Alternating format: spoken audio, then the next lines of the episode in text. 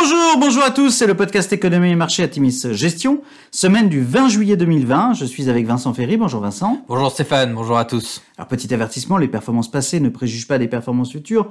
Bien lire les documents de référence des fonds avant d'investir. Et puis nous allons citer un certain nombre d'entreprises. Il s'agit d'une simple illustration de notre propos et non d'une invitation à l'achat.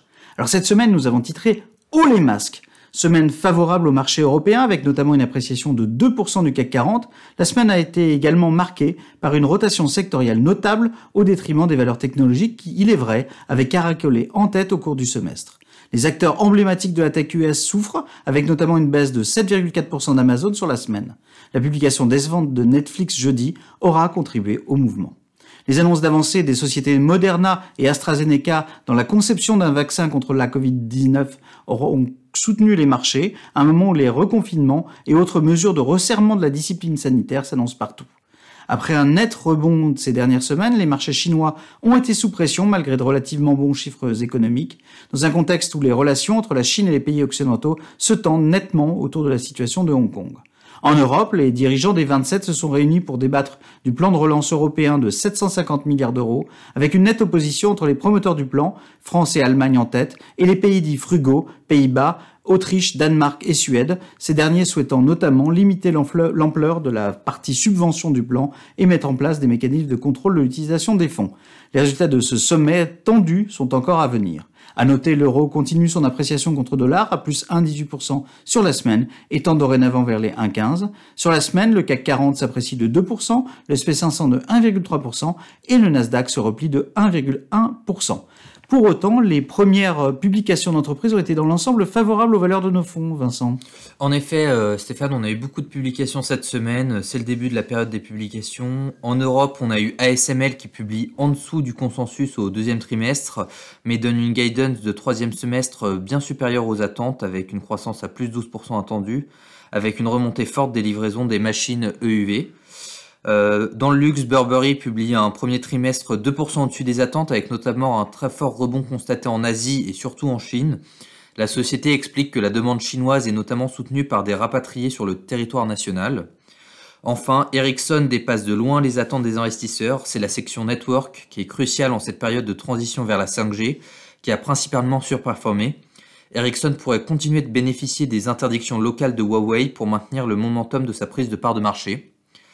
Ensuite, aux États-Unis, on a eu euh, quelques publications. On a eu PepsiCo qui affiche des résultats au-dessus des attentes malgré une baisse de ses profits de 15% suite, à une dépense de 400 millions de dollars liée au coronavirus. Les résultats tant top line que bottom line sont au-dessus des attentes avec une croissance des ventes organiques globale de moins 0,3% sur le trimestre et un bénéfice par action de 1,32 dollars. Le snacking a été particulièrement résilient avec une croissance organique de 5% tandis que les boissons ont baissé de 7%. JP Morgan, euh, dans le secteur bancaire, réalise un trimestre plus rentable qu'attendu euh, par le consensus, avec un bénéfice par action de 1,38 dollars contre un consensus à 1,12 dollars. Le groupe continue de provisionner en cas de défaut. La provision ce trimestre est de 10,5 milliards de dollars. Cette réserve représente près de 1% des crédits octroyés. Le trimestre a été soutenu par les activités de marché. C'est principalement la partie fixed income qui a surpris les investisseurs avec 7,3 milliards de dollars de revenus, 25% au-dessus des attentes. En dehors des publications, la Cour de justice de l'Union européenne donne raison à Apple et à l'Irlande dans leur contentieux fiscal face à la Commission européenne.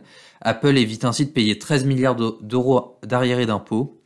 Et ensuite, hors des fonds, euh, il y a Netflix qui a publié, comme Stéphane tu l'as dit un peu plus tôt, il publie un trimestre au-dessus des attentes en top line, mais en dessous en bottom line. C'est surtout la guidance qui inquiète les investisseurs. Le groupe n'envisage qu'une progression de 2,5 millions de nouveaux inscrits à venir contre 10,1 millions lors du dernier trimestre. Alors en conclusion, dans un contexte de retour de l'incertitude, nous allégeons légèrement nos allocations dans nos fonds multi-assets. Notre réalisme a permis au fonds Atimis Patrimoine et Atimis Global de bien se comporter durant le semestre, alors continuons. Nous maintenons notre mouvement d'écrétage des dossiers tech qui ont particulièrement bien performé cette année, mais souffrent de la rotation en cours. À l'entrée euh, dans le cycle de publication d'entreprise, nous considérons que notre diversification sectorielle est clé. Nos fonds continuent à bien se comporter. Atimis Better Life réussit un parcours remarquable, porté par des choix judicieux dans la santé et l'environnement. Atimis Millennial démontre les vertus d'une saine diversification et Atimis Industrie 4.0 a fortement rebondi, nettement porté par les semi-conducteurs et certains dossiers industriels. continuer à penser long terme tout en faisant preuve du plus grand réalisme à court terme, à un moment où le sanitaire semble l'emporter à nouveau sur l'économie, eh bien ce sera notre recette pour le deuxième semestre 2020. Nous vous souhaitons une excellente semaine à tous. Bonne semaine à tous.